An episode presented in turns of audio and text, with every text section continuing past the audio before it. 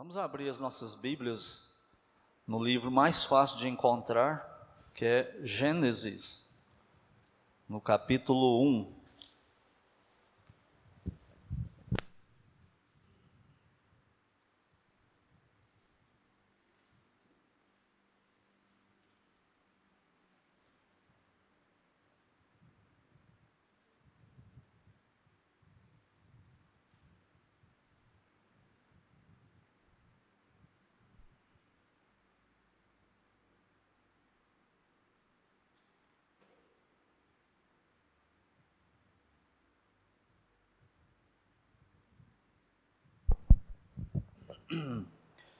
Versículos 26 e 27.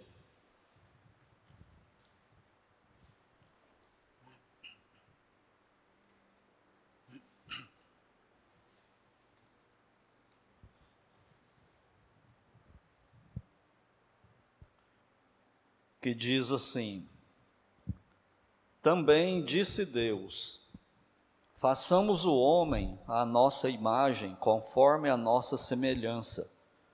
Tenha ele domínio sobre os peixes do mar, sobre as aves dos céus, sobre os animais domésticos, sobre toda a terra e sobre todos os répteis que rastejam pela terra. Criou Deus, pois, o homem à sua imagem a imagem de Deus o criou, homem e mulher os criou. Oremos. Senhor, amado Deus, é no nome do Senhor Jesus que entramos mais uma vez em oração na tua presença santa, nesta manhã e também neste culto pelo qual nós somos gratos ao Senhor por nele estarmos e pelo Senhor nos aceitar na tua presença e nos trazer até aqui nesse culto. E agora, Pai, nele estamos com a tua palavra aberta e te rogamos que o Senhor fale conosco um pouco mais, nos relembrando de verdades cruciais nos motivando, nos ensinando, nos alimentando e nos fortalecendo para que o Senhor continue nos usando, fazendo a tua vontade em nós e através de nós. Pois é no nome santo do Senhor Jesus Cristo que nós oramos. Amém. Então nós estamos continuando aqui o nosso estudo que tem por título Revendo as Bases da Nossa Fé Bíblica. Estamos fazendo uma revisão bem nas bases mesmo das, das doutrinas cruciais da nossa fé. E tem procurado também, ao mesmo tempo, trazer para a igreja o porquê disso, né, de como que isso é importante. Não é nem mais de vez em quando. Antigamente, as igrejas, os pastores, passavam por essas doutrinas de vez em quando, a cada três anos, cinco anos. Hoje parece que precisa ser mais constante ainda, de estar repetindo isso. Por quê? Nós vamos tentar deixar isso claro no decorrer desse estudo, né? Por que, que essas doutrinas são importantes? E hoje nós vamos começar a estudar a antropologia bíblica, o raio-x raio de Deus. Por que isso? Porque a, a, o estudo do, do homem tem sido aí envenenado e muitos crentes têm se envenenado com isso. E aí crê coisas absurdas sobre o ser humano e aí trata erradamente as pessoas né, no, nos, nos relacionamentos, nos aconselhamentos, nos evangelismos. Por quê? Porque tem uma visão errada de, de quem é o homem, de como o homem é e do que fazer para ajudar ele nessa condição. Então, entendendo isso errado, né, a doutrina do homem é errado, o resto vai, vai ser deficiente também e muitas vezes é errado também. Então, é a antropologia bíblica que começaremos hoje aqui. Antropologia é a ciência que estuda o homem, tanto o indivíduo quanto a humanidade em si. A antropologia ela se ocupa de tentar entender a cabeça do ser humano, as emoções do ser humano e como que isso funciona em grupo, na sociedade. Então, por causa disso aí que é muito popular, vieram muitos erros. E quanto mais a, a humanidade aumenta, com o advento da internet, o povo tendo acesso mais facilmente a todo tipo de informação, a confusão veio num, sem, sem medida nessa, em todas essas áreas aí, né? E por que que é importante a gente relembrar a antropologia bíblica? Por causa dessa distinção, primeiramente. Existe a antropologia, o estudo do homem, do ponto de vista filosófico, cultural, e por aí vai, né? De, de, dependendo da época. E existe a antropologia bíblica, ou seja, é o que Deus diz que o homem é e como que deve ser e como deve funcionar. Então é o que Deus está dizendo, por isso que é importante. E o que Deus está dizendo é atemporal, é acultural, é supracultural, é acima de tudo e todos, de qualquer época. É a verdade de Deus, é, é a verdade bíblica sobre o ser humano, né? Então os, os cristãos dos nossos dias têm bebido muito veneno sobre antropologia, pensando que esses venenos são vitaminas, pensando que eles estão ficando mais intelectuais, mais fortes, mais cultos, né? E que podem servir a Deus melhor sabendo essas coisas e usando essas ferramentas aí, estão se envenenando, estão se autodestruindo com esse tipo de coisa e as igrejas vão no bojo, né? Vão junto com isso aí também.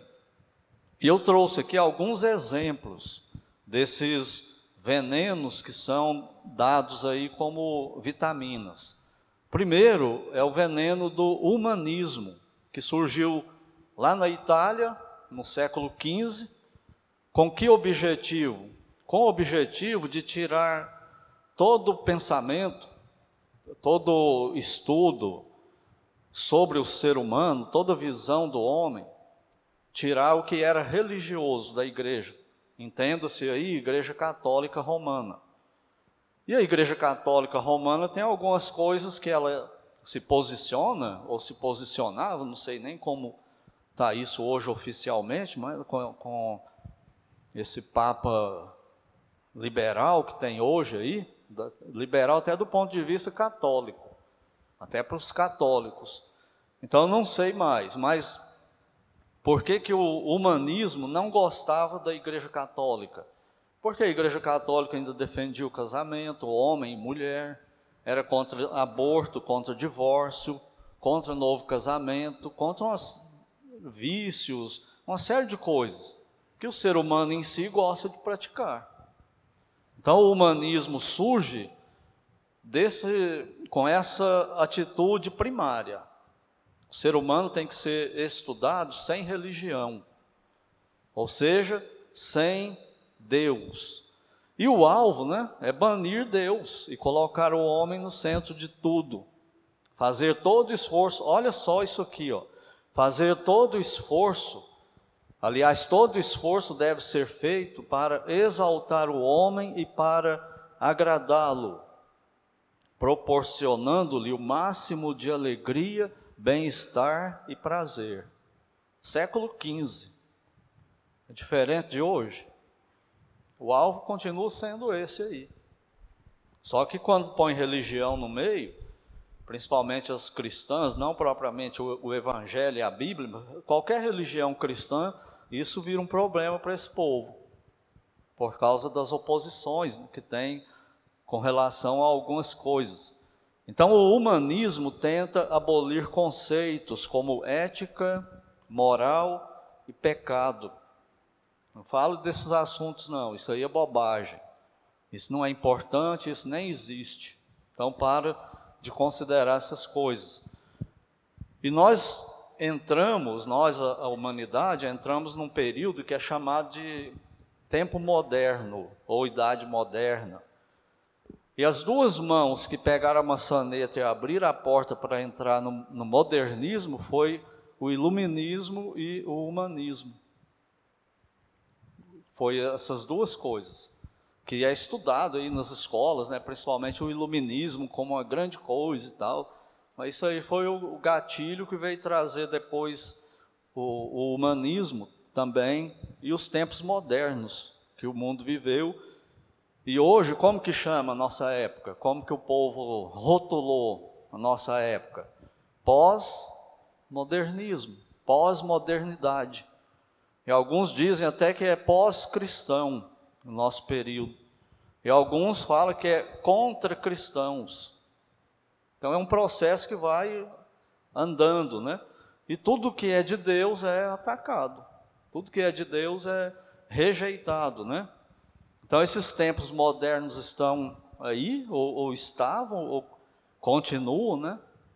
E eu quero ler agora, continuando isso aqui, uma, uma, uma parte aqui do livro do pastor Marcos Granconato, que ele traz aqui os venenos, né, da, nesse livro dele de teologia. Então nós vimos aqui o humanismo co como veneno, né, que é distribuído como se fosse vitamina. E agora o evolucionismo junto com o materialismo. Evolucionismo e materialismo se fundem, né? É difícil você separar quando está estudando aí uma coisa da outra. Então, o evolucionismo afirma que a realidade veio à luz pelo acaso, ou seja, sem Deus, né? de novo, sem Deus, pelo acaso. E que o homem é só mais um item que compõe essa realidade, tendo surgido por meio de forças impessoais, de novo, sem Deus, que deram andamento a um longo processo evolutivo aquela ideia que tudo começou do nada e esse nada de alguma forma evoluiu, forças impessoais. Na ciência, né, falsa ciência, eles chamam isso de é, energias desconhecidas, leis da física desconhecidas. Você é desconhecido, como que sabe que atuaram? Esse tipo de coisa. Aí o povo não, não raciocina muito vai engolindo, né? essa coisa. Mas continuando aqui a definição. Tendo surgido por meio de forças impessoais que deram andamento a um longo processo evolutivo. Foi assim, por meio da evolução, que o ser humano chegou ao atual estágio em que se encontra biológica e mentalmente. Uma vez que o homem é só matéria, não existe vida além túmulo. Então, bora aproveitar a vida. Porque depois que morre não tem nada. Não foi o que Paulo fala em 1 Coríntios? Se Cristo não ressuscitou e se não tem vida eterna, é vã nossa fé, é vã nossa pregação, e nós somos os mais otários do mundo. Por causa desse pensamento aqui. Vamos aproveitar, porque depois da morte não tem nada. Só que tem, né? Agora a questão é, essa questão aí do humanismo, iluminismo, evolucionismo. Será que todo cristão, você pensa e você sabe identificar isso? Quando você assiste, por exemplo, é, Avatar, o que está disseminando ali? Você sabe o que está por trás? É, o que mais? Planeta dos macacos. Você sabe identificar o que está divulgando ali? qual ideia que está passando. Então, não é que não pode assistir nenhum filme, é pecado, é do diabo e tal. Não, é, é saber o que, é que você está vendo. Ao mesmo tempo, você vai fortalecendo a sua fé e rejeitando o mundo. E aprendendo também a usar isso para os outros, porque se você ficar ignorante sobre o mundo, como é que você vai ajudar as pessoas que estão presas por um laço que você nem sabe que existe? Então você tem que saber assistir essas coisas e perceber o que está por trás né, disso aí. A outra, o outro veneno distribuído como vitamina é o existencialismo.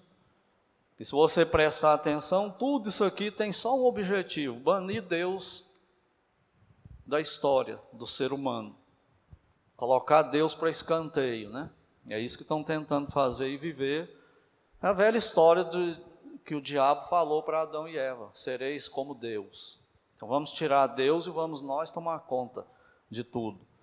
Existencialismo o termo existencialismo abrange uma vasta gama de ideias e concepções. Em seu formato mais secularizado, porém, parte da noção de que o homem simplesmente foi jogado e abandonado neste mundo, de maneira que, se quiser ser feliz, deve viver aqui por conta própria, elaborando seus valores e tomando suas próprias decisões. Portanto, de acordo com essa visão do, do existencialismo, não há nenhum sentido na vida. Contudo, o ser humano pode vencer esse vazio existindo intensamente, isto é, vivendo de maneira apaixonada, agindo, sentindo, provando, fazendo, apesar de estar num mundo absurdo e muitas vezes cruel.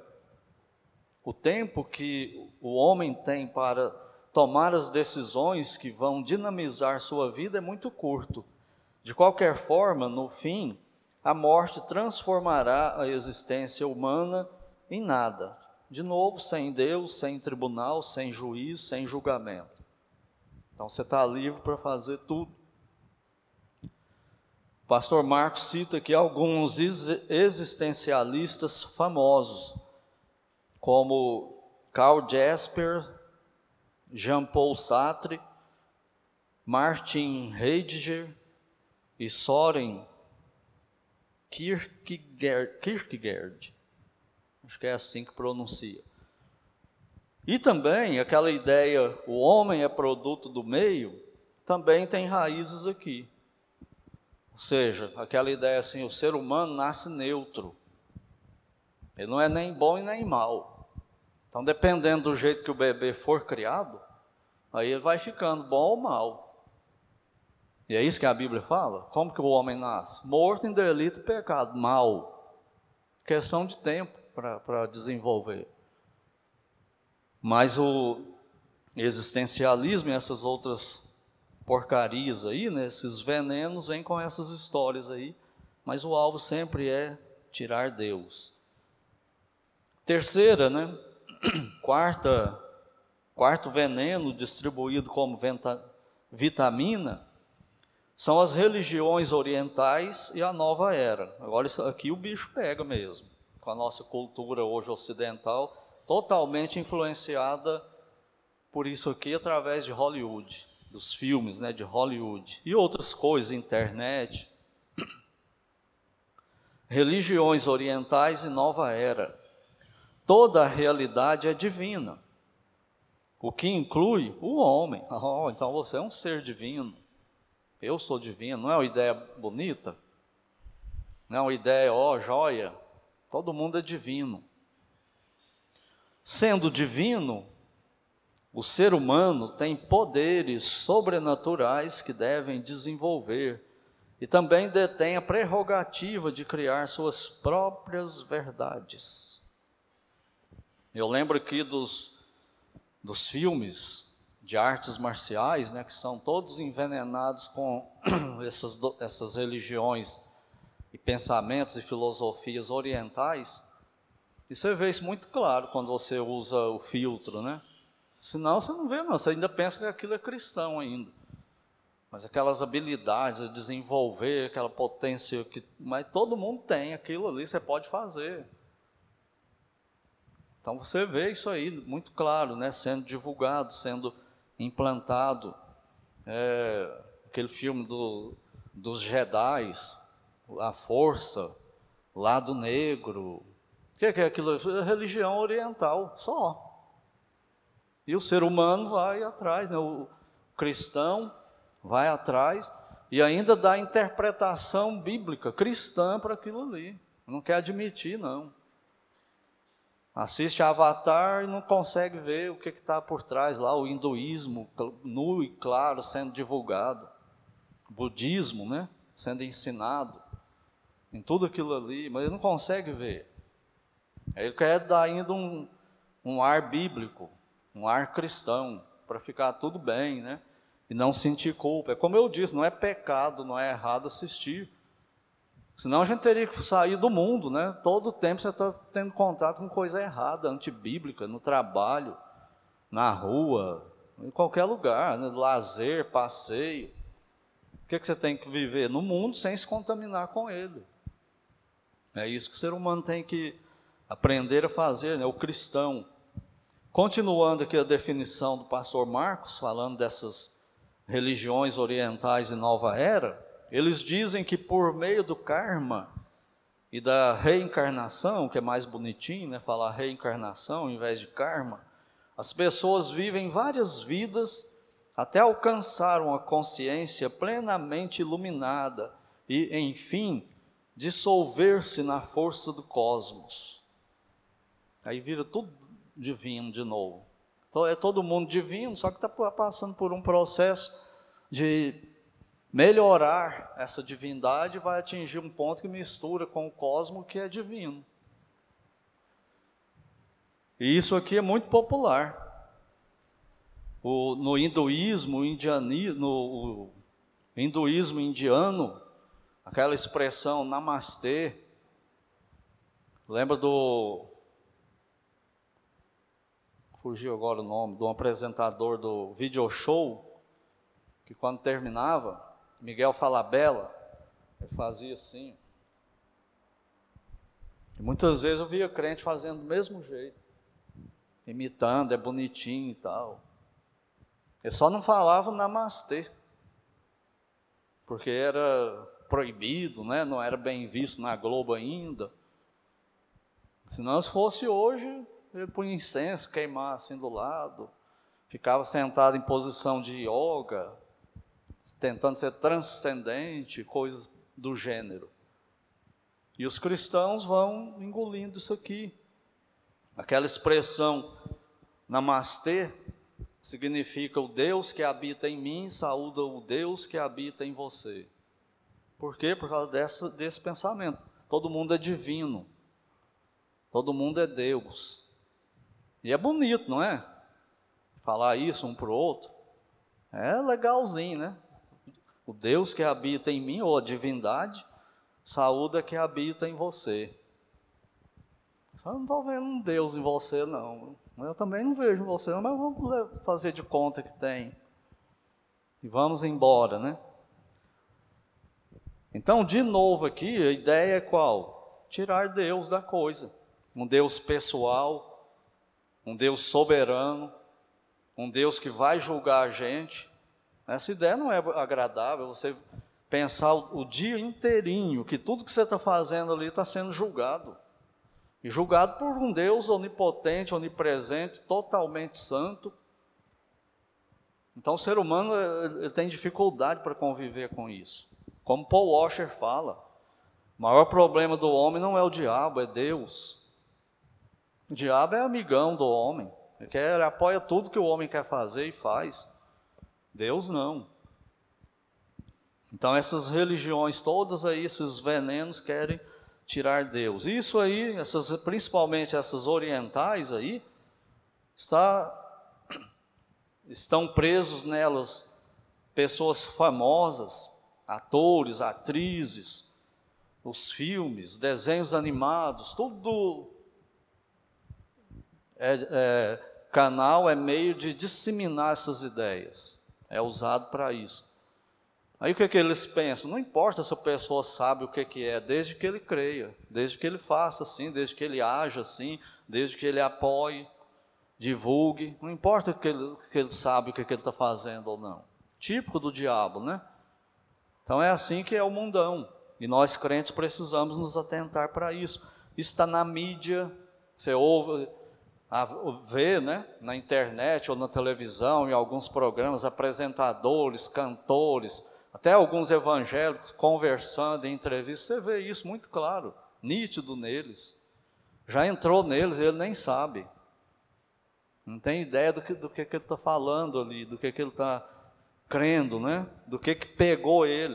Políticos também no, divulgam essas coisas, estão envolvidos com isso, e até no meio evangélico brasileiro, com o sincretismo.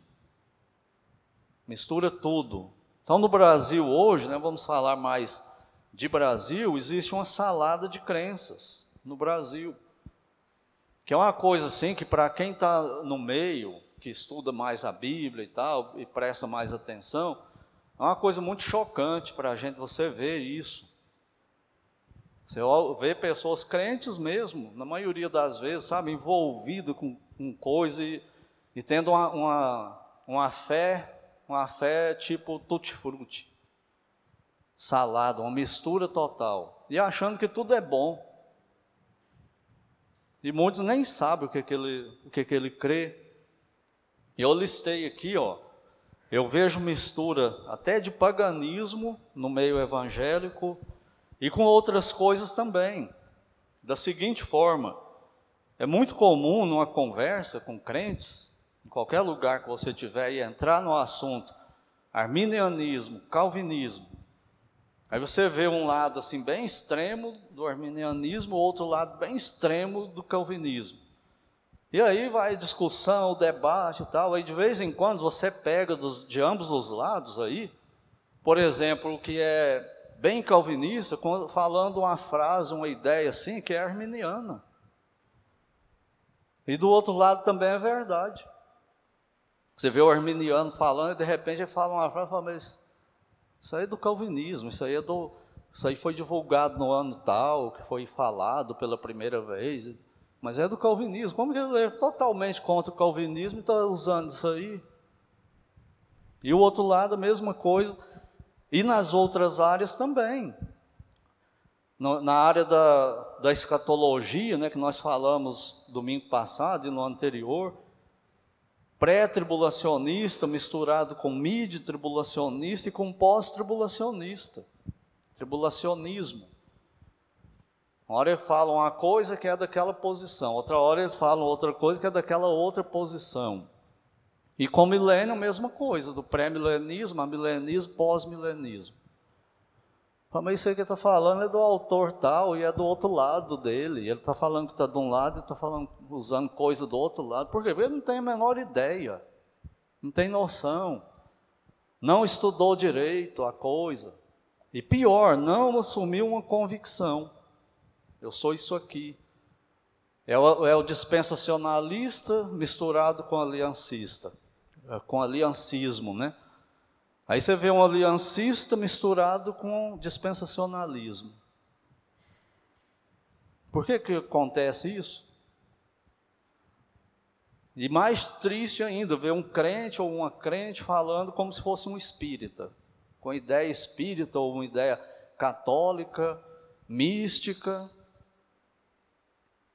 Um dia, essa semana, uma pessoa falou para mim, pastor, aquele versículo que fala que, como é que é?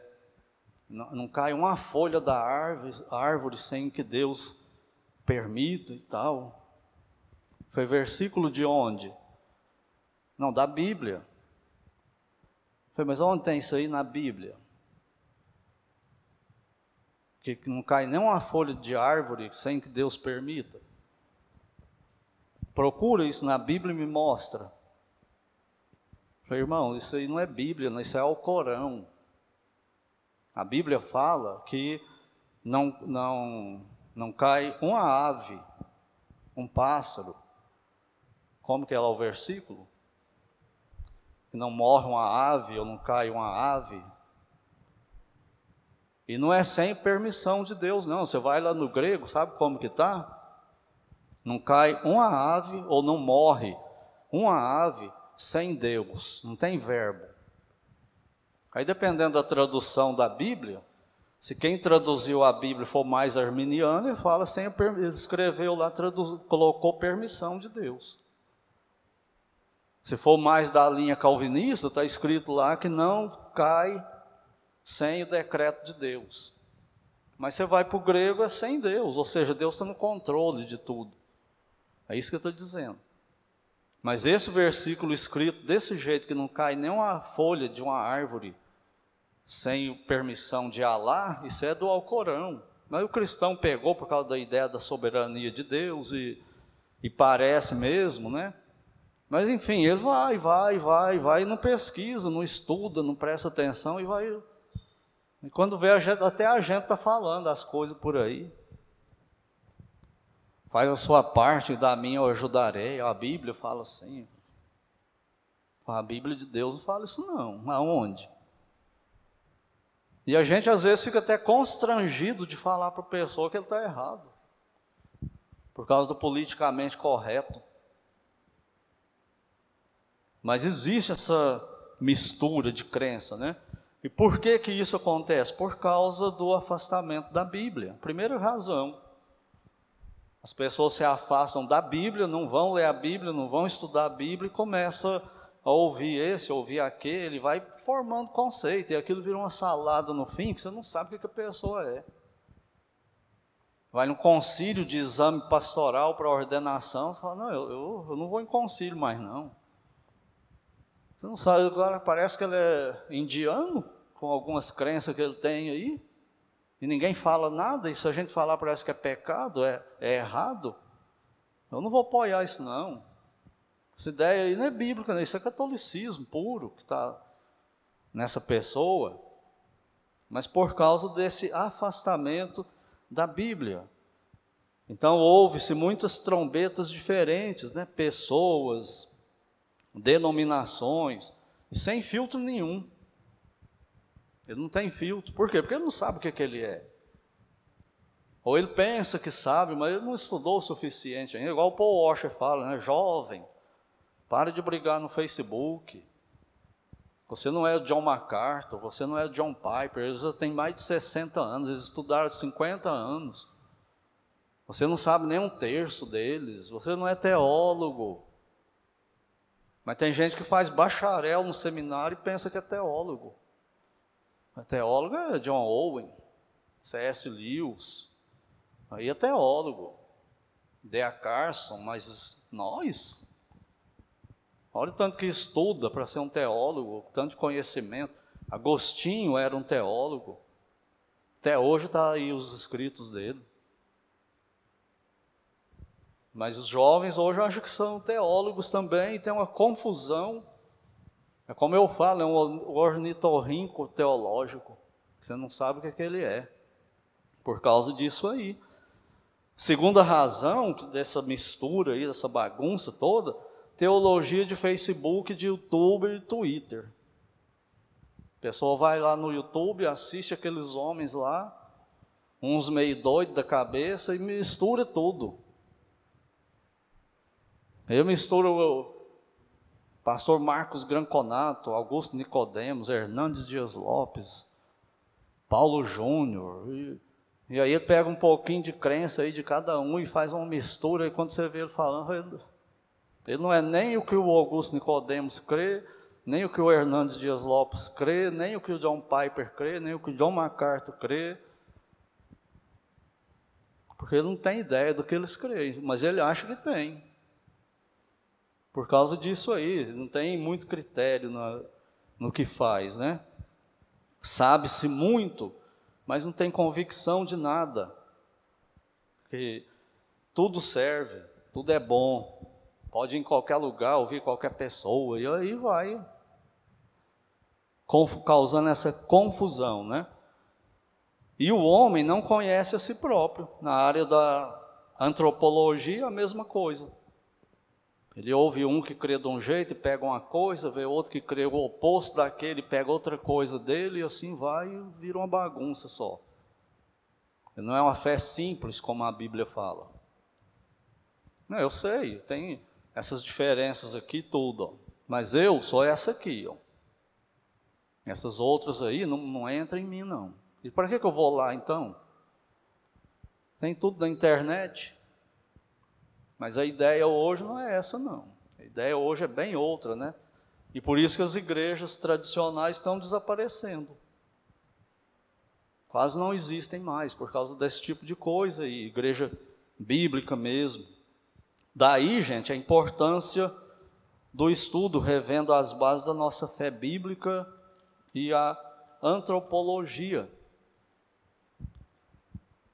O que Deus diz a princípio está aí em Gênesis 1, 26 e 27. É o que Deus fala a princípio sobre a antropologia. O que, que nós vimos nos venenos? Tudo começou do nada, o ser humano não é eterno, não existe vida depois do túmulo, e não precisa se preocupar com pecado, com ética, com moral, com nada disso. É isso que a gente tem. O homem não é não tem moral em, em si, né? E Deus diz aí, ó, como que é o homem?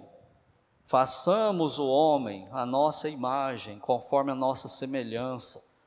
Tenha ele domínio sobre o mar, sobre as aves do céu, sobre os animais domésticos, sobre toda a terra e sobre todos os répteis que rastejam pela terra. Criou Deus, pois, o homem à sua imagem, a imagem de Deus o criou, homem e mulher os criou. Deus está dizendo como que é o homem aqui. Ele não é fruto de evolução. Ele foi criado diretamente pelo próprio Deus, a sua imagem e semelhança. Deus colocou o homem a personalidade, colocou atributos dele que ele comunicou a esse homem. Ele não fez isso com os anjos, ele não fez isso com animais, ele só fez com os homens. A Bíblia diz que o homem é a imagem e semelhança de Deus. O homem é a raça humana, o gênero humano. É a imagem e semelhança de Deus. Então nós não podemos nos deixar levar por Avatar, por Jedi por essas coisas, não. Ouvindo essas coisas, assistindo, mas com aquele filtro. Planeta dos macacos, isso aí nunca aconteceu e nunca vai, o macaco nunca vai virar esse César aí. Isso é ficção. É para divertir a gente. Isso não tem sombra nenhuma de realidade. Isso aí é evolucionismo sendo divulgado. Principalmente na cabeça das crianças e adolescentes, que estão mais abertos né, para esse tipo de coisa. E como eles fazem bonito, né, com efeitos especiais e tudo mais, um, um enredo bem feito. Aí enlaça mesmo. E quando vê a pessoa tá, virou evolucionista e nem viu. Aí você vê uma frase aqui, ali, essa pessoa é evolucionista. Aí vê ele lá com as ideias dos, dos Kung Fu da vida, que as filosofias orientais, o cara é, é um místico oriental, ele é um, ele é um guru e não sabe. Ele pensa que é cristão ainda. Mas isso aí não é cristão, não. O que, que ele é, afinal de contas? Ele é cristão ou ele é um dessas seitas aí, hinduísta, ou outra qualquer, budista, o que, que é? Não pode comer animal de jeito nenhum, não pisa numa, numa formiga porque é um ser vivo, não pode matar. Virou um hindu, um budista, panteísta, e nem sabe. É, não é que tem que sair por aí matando tudo também, não, né? Estou falando dessas ideias que pega a pessoa aí. Então, esse, essas coisas todas aí, elas são totalmente ao contrário do que Deus está dizendo aqui. Eu vou ler aqui uma outra parte de um livro, falando disso aqui. O homem é a imagem e semelhança de Deus, mas é caído em pecado. É a primeira coisa que Deus fala da antropologia. Diz assim, ó, muitos vão sacar logo que eu estou lendo aqui. Compreendo, Senhor, estava pensando que bem poderia ter uma ascendência mais honrosa.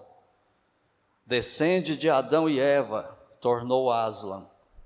É honra suficientemente grande para que o mendigo mais miserável possa andar de cabeça erguida, e também vergonha suficientemente grande para fazer vergar os ombros do maior imperador da terra, desse assim por satisfeito.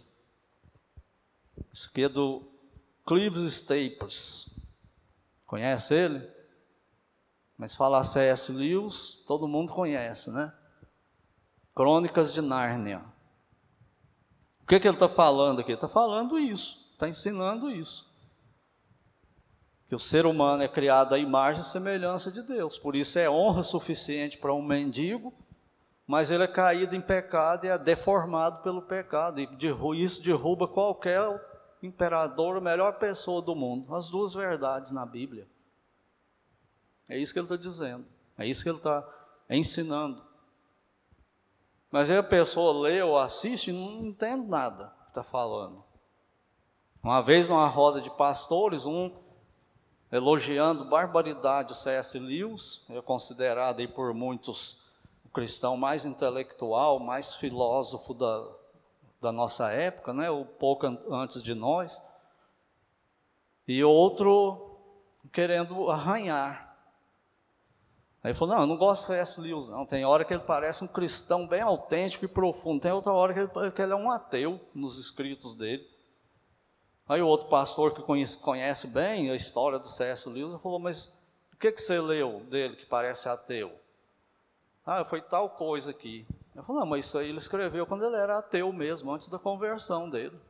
Ele nem sabe que o C.S. Lewis era ateu perdeu a mãe, né, muito novo, e aí ele se revoltou com Deus e, e veio até a Odisseia, por que, que Deus é bom e o mundo é mau, e por que eu estou sofrendo tanto assim? E ele passou um tempão ateu, acho que por volta de 1933 que ele se converteu, aí que ele começou a escrever as coisas do ponto de vista cristão. E eu falo assim, se Deus quisesse agradar o homem, com certeza não teria dado o cristianismo. Por quê? Porque ele entendeu a realidade do que, que a Bíblia fala do homem. E é uma realidade doída, né? Criado nesse nível mais alto e nobre que existe e caiu pelo pecado no nível mais baixo que tem. E o que, que resolve isso? Cristo, o Evangelho. Aí entra a mensagem da cruz.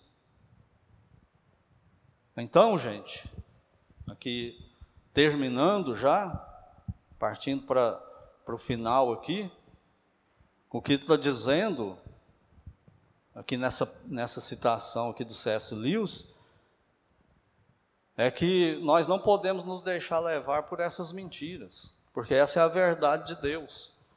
O homem é criado nobre, nobremente, a imagem e semelhança dele. Se você for em São Paulo hoje, andar lá pelo centro antigo, você vai ver que lá hoje é Cracolândia, não é? Aquela pessoa toda deformada, caída lá, destruída pelo crack, é a imagem e semelhança de Deus. Ainda. Distorcida, derrubada pelo pecado. E o cara mais rico, crente, fiel a Deus, melhor do mundo, como crente hoje aí, é pecador ainda. Ele pode descer tão baixo quanto aquele cara que está lá na Cracolândia, por causa do pecado. E só Cristo pode resolver o problema desse lá da Cracolândia de verdade e resolver também o do ricaço, que é bom, mas sem Cristo.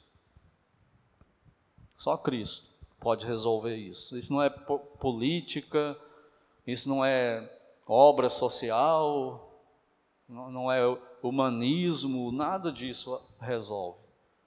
É só o Senhor Jesus Cristo, nós vamos ver isso melhor mais na frente, né? Por isso que nós temos que contribuir e fazer tudo que pudermos para levar o evangelho do Senhor Jesus Cristo a todo mundo que a gente puder. Do mais rico ao mais miserável. Por quê? Por causa do, da antropologia bíblica. Todo mundo, toda a raça humana é criada à imagem e semelhança de Deus, sofreu um golpe do pecado e caiu desse tanto aí. E o único jeito de mudar isso é Cristo. Por isso nós temos que evangelizar. Mas com, com panteísmo, com iluminismo, com aqueles outros ismos e muitos outros que eu não falei aqui, na nossa mente nós vamos evangelizar errado. Nós vamos focar errado. E nós vamos oferecer uma solução errada, que, que não vai ajudar em nada. Vai contribuir para piorar mais ainda a situação. Por isso esse estudo é importante. E se tem alguém sem Cristo, o remédio é esse, lembre-se disso, não tem outra coisa. Não é ser feliz no mundo, desfrutar de todos os prazeres, ter muito dinheiro, ter uma filosofia boa e por aí vai. Saúde. Não adianta nada. A hora que chegar a hora da cova, partiu sem Cristo é inferno.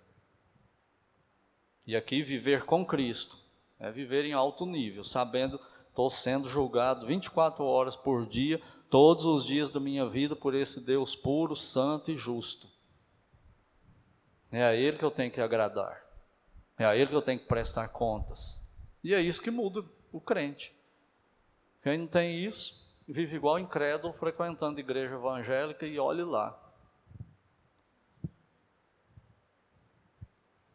Cuidado com essas mentiras que são servidas aí como remédio, mas são mortais. E volto a fazer aquela pergunta: você sabe identificá-las?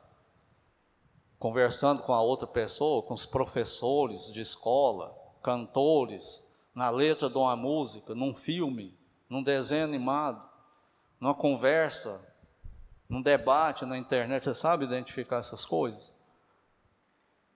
Se não sabe, você está em perigo, você já não foi enlaçado.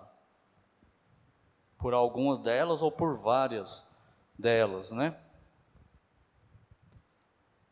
Então, nessa revisão da nossa fé bíblica, da antropologia bíblica, nós veremos o que Deus fala sobre o homem, é o raio-x de Deus. A Bíblia é o manual do fabricante sobre nós. Só que você não gosta de ir lá na Bíblia e falar assim: você é pecador. Você não é bom, não. Tem uma figurinhazinha invocadinha, não é? Que tem uma pessoa assim com a Bíblia aberta, com o um dedo assim, escrito assim: aqui diz você não presta. Quem gosta disso? Não, eu sou. Eu tenho que ter um pouquinho de elogio de Deus. Você pode ter elogio de outro pecador. Deus nos motiva, mas em Cristo, tudo por causa de Cristo. Nada, nada, nada, absolutamente nada por causa de nós. Tudo é por causa do Senhor Jesus Cristo. Então, pela antropologia bíblica, nós podemos sondar se o nosso coração está de fato cristão.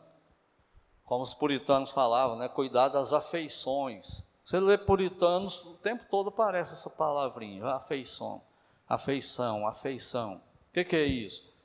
Eu gosto do culto, ou eu vou com raiva e eu gosto de oração, eu oro. Eu gosto de coisa que não presta, eu gosto de palavrão. Afeição, onde está a sua afeição? Está em Cristo, em Deus? Então sonda. A antropologia bíblica ajuda a gente nisso aí. Está olhando se o nosso coração todo dia está convertido a Cristo em tudo. E isso não é brincadeira não, para a gente fazer. Né?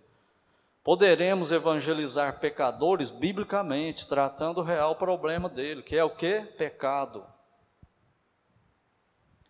Poderemos aconselhar melhor, biblicamente, uns aos outros, né, crentes, nossos filhos, os filhos dos nossos filhos, sobrinhos, tratando o problema na raiz, onde está o problema.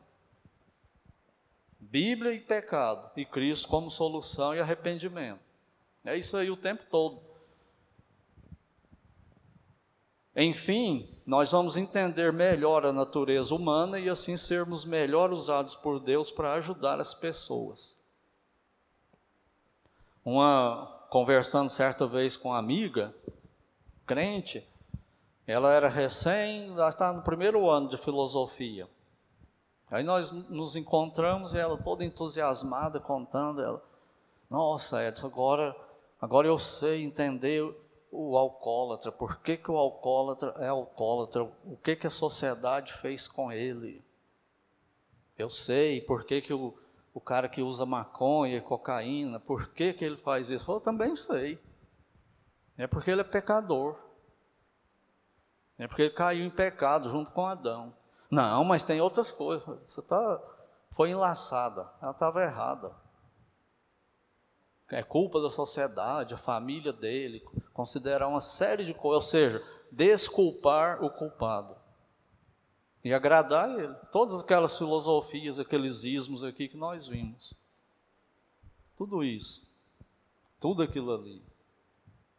E falar para a irmã, você está errada. Você, você esqueceu o que você aprendeu na igreja?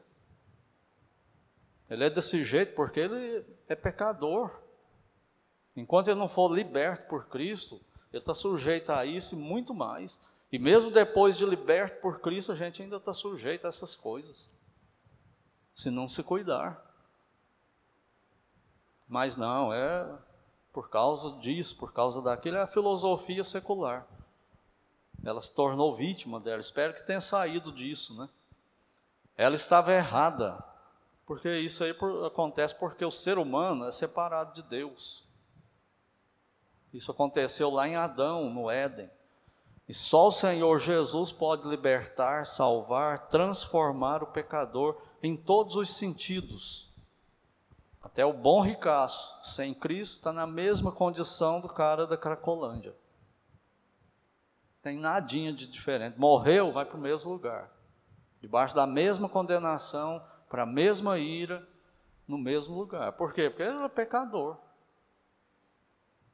Vamos dizer assim, né, esse negócio de ser rico, bom, honesto e tal, sem Cristo e ser uma pessoa na Cracolândia, é uma condição aqui da terra. Vai depender de quem, para que rumo que ele vai seguir aí. Mas por que, que ele faz isso? Porque ele é pecador.